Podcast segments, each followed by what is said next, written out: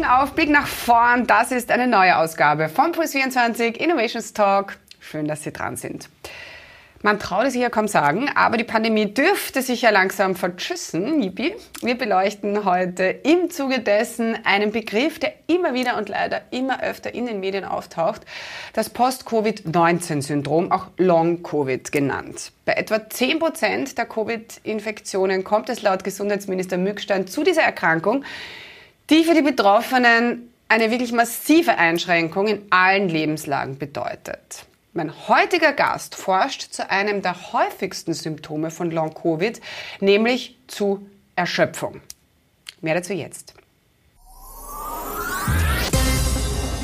So, da und damit begrüße ich jetzt sehr herzlich vom Institut für biomedizinische Analytik der Fachhochschule Joanneum Graz Frau Dr. Jennifer Blaunsteiner. Hallo Frau Blaunsteiner, schön, dass Sie sich Zeit nehmen. Hallo, danke. Super spannendes Thema. Frau Blaunsteiner, die, die Langzeitfolgen von Covid, eben auch Long-Covid genannt, zeigen ja ganz interessante Parallelen zu eben Ihrem Forschungsgebiet, nämlich dem äh, chronischen Erschöpfungssyndrom. Welche Parallelen denn ganz konkret? Also man muss da unterscheiden zwischen Long-Covid und dem Long-Covid, was eben diese Parallelen aufweist zu dem MECFS, also dem chronischen Erschöpfungssyndrom. Es ist so, dass man Long Covid bedeutet nur, dass man, in Anführungszeichen nur, dass man sechs Monate lang angehende Symptome hat. Also, dass die Symptome nicht aufhören nach der Covid-Erkrankung. Und da gibt es eben einen ähm, Teil der Patienten, die bei denen es eigentlich die gleichen Symptome sind wie beim chronischen Erschöpfungssyndrom. Und das ist eben ein sehr langwieriges und äh, wirklich sehr schweres Syndrom, weil es auch die Lebensqualität enorm einschränkt von den Patienten und Patientinnen. Ja, und woran leiden die Betroffenen genau? Der Großteil hat eben das, also das charakteristischste Symptom ist eine sogenannte Post-Exertional Malaise. Das bedeutet, dass es eine belastungsinduzierte Symptomverschlechterung gibt. Also sobald man etwas über seine Energiereserven hinausgeht, und das kann auch schon einfach nur Zähne putzen oder duschen sein, kann es sein, dass der ganze Körper crasht. Und dann liegt man für Tage. Und deshalb muss man nämlich, das ist zusehen, dass man seine Energiereserven schützt. Das nennt man Pacing. Das ist super wichtig. Was es auch noch für Symptome gibt, ist eine allumfassende Fatigue, also eine wirkliche Erschöpfung, Müdigkeit, die weit über das hinausgeht, was wir alle als Erschöpfung kennen und die sich auch nicht verbessern lässt durch Schlaf oder Ausruhen. Außerdem äh, gibt es Störungen des Kreislaufs im Stehen. Das nennt man orthostatische Intoleranz. Das heißt, die Leute können nicht lange stehen, müssen sich dann wieder hinsetzen. Ähm, es gibt Symptome wie Muskel- und Kopfschmerzen, Magen- und Darmbeschwerden. Es gibt Konzentrations- und Wortfindungsstörungen und das nennt man auch oft Brain Fog, weil die Leute können sich nicht konzentrieren und nicht mehr ja, normal sprechen, äh, wie sie es eigentlich gewohnt sind oder möchten. Dann ähm, Schlafstörungen und auch häufig ist ein äh, starkes Grippegefühl. Also als würde man eigentlich nicht mehr gesund werden. Die Patienten und Patientinnen sind tatsächlich bett, bettlägerig. Also ja. Nicht alle. Wie viele also, Fälle gibt es da, also von, von ähm, wo so Also jetzt von den, von den Menschen, die MECFS haben, sind es ähm, ungefähr ein Viertel bettlägerig. Also die wirklich die schwere Form haben, ja. Das ist total die, viel. Die sind eigentlich nicht mehr, genau, auch im Rollstuhl und wenn sie es rausschaffen, dann nur im Rollstuhl. Dann gibt es noch die mittelschweren, die nicht mehr arbeiten können, ähm, die, die sich aber noch irgendwie rausquälen können und die dann zum Beispiel zum Arzt gehen und die sehen dann gesund aus und die haben es einmal geschafft, rauszugehen und werden dann nicht ernst genommen. Das ist, das ist ein Riesenproblem. Ähm, und dann gibt es noch die mit der leichten Form. Die können ungefähr 50 Prozent ihres ähm, täglichen Pensums noch schaffen. Aber es ist häufig so, dass, die, dass es dann eben nur die, der Beruf oder die Uni ist und dass sie dann so erschöpft sind, dass sie so gut wie nichts mehr in ihrer Freizeit machen können. Und, und wie lange dauert das? Ähm, ja, also es gibt äh, im ersten Jahr gibt es schon ab und zu Spontanheilungen, aber ab dem fünften Jahr so gut wie gar nicht mehr. Das heißt, das ist oft lebenslang, also jahrzehntelang, ja, ist lebenslang. Erzählen Sie mal, wie weit verbreitet ist denn jetzt tatsächlich das chronische Erschöpfungssyndrom jetzt mal abseits von Long-Covid und mit mhm. Long-Covid? Ja, also abseits von Long-Covid, man sagt, dass es circa 0,3 bis 0,9 Prozent der Bevölkerung betrifft. Und damit ist es per Definition kein seltenes Syndrom. Das ist nämlich recht viel. Also das sind 25.000 äh, bis 75.000 Österreicherinnen und Österreicher, die das haben. Diese, diese Schwankung liegt daran, dass man es eben nicht genau weiß, weil nicht alle diagnostiziert sind.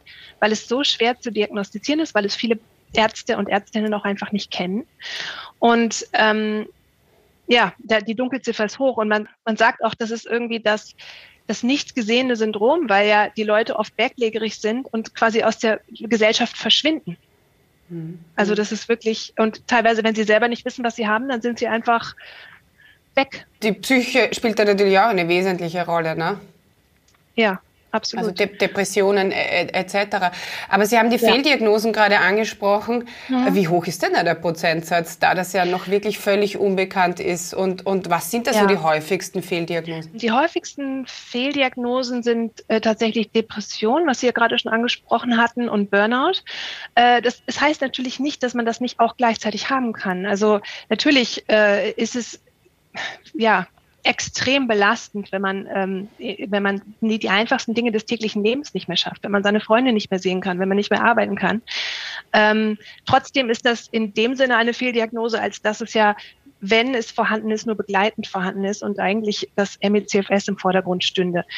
Ähm, wie viel Prozent es sind, kann ich leider nicht sagen. Ich, ich höre nur immer von den Patientinnen und Patienten, dass sie oft bis zu zehn Jahre von Arzt zu Arzt gegangen sind, ähm, bis sie mal diagnostiziert wurden.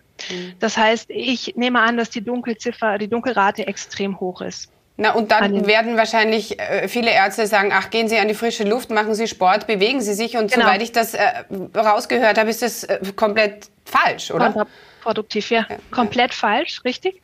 Ähm, so, solange es, ich sag's mal so, solange es im Rahmen der Möglichkeiten der Energiereserven ist, ist es schon gut, wenn man seine, wenn man nicht zu viel Muskeln abbaut. Aber man muss seinen Körper und seine Krankheit ja erst langsam kennenlernen. Und die meisten Patientinnen und Patienten wollen zu viel zu schnell.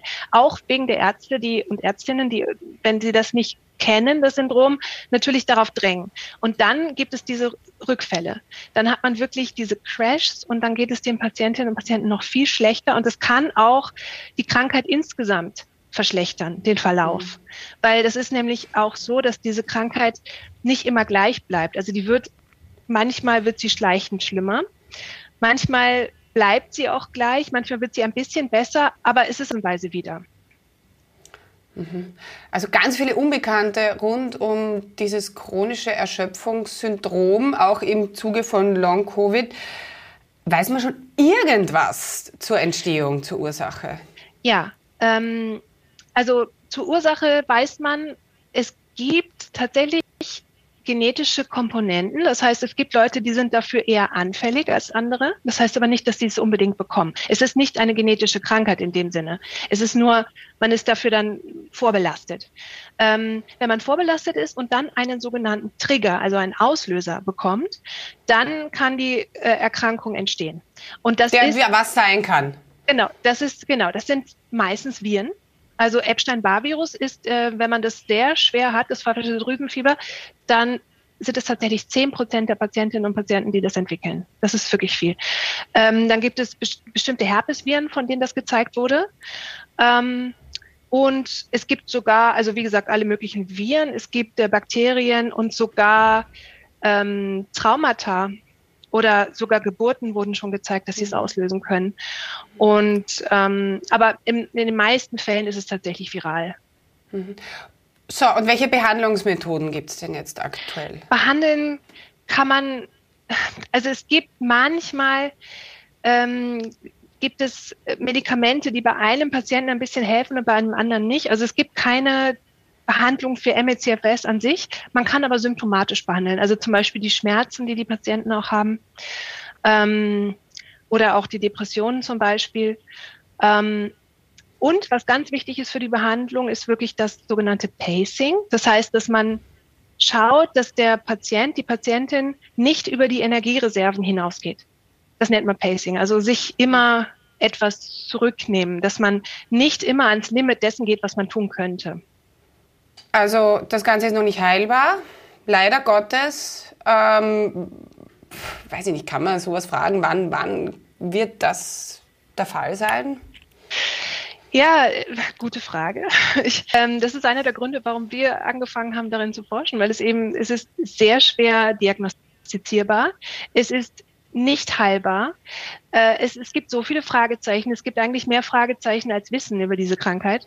Und ich habe die große Hoffnung, dass mit den ganzen Daten, die jetzt mit Long-Covid gesammelt werden, weil eben dieser bestimmte Prozentsatz an Long-Covid-Patientinnen und Patienten die gleichen Symptome hat und eben auch diesen viralen Trigger, nur dass es eben mhm. SARS-CoV-2 war, habe ich die große Hoffnung, dass mit diesen Daten, die ja nun überall in der Welt gesammelt werden, vielleicht irgendwann der Durchbruch gelingt. Mhm. Also ich hätte es noch bevor, ähm, bevor Long-Covid so bekannt wurde oder bevor bekannt war, dass SARS-CoV-2 das auch initiieren kann, dieses MECFS, hätte ich noch gesagt, das wird noch Jahrzehnte dauern. Aber jetzt hoffe ich sehr, ah, super, ja, wenigstens, ja, dass es hm. in Schwung kommt, genau, die hm. Forschung. Ja, wir, wir, wir drücken die Daumen. Äh, tolle Sache, äh, dass, Sie, dass Sie da mit dabei sind, dass Sie da mit an Bord sind und, und hier forschen. Alles, alles Gute. Dann spielen wir zum Abschluss äh, noch eine Runde Spam-Management. Das mache ich mit all meinen Gästen. Ähm, ja? Das Ganze heißt zuerst reden, dann denken. Herz oder Hirn? Herz. Heute oder morgen? Heute. Feld oder Labor? Labor. Warum? Ich, ich habe ja, Sie, Sie, zuerst reden, dann denken. Ja, genau. Ja, genau. Ähm, Rammstein oder Einstein? Rammstein. Wirklich? Cool. ähm, äh, Sicherheit oder Risiko? Risiko. Träumen oder aufwachen? Träumen. Frau Dr. Blauensteiner, alles Gute. Tschüss, danke. Dankeschön.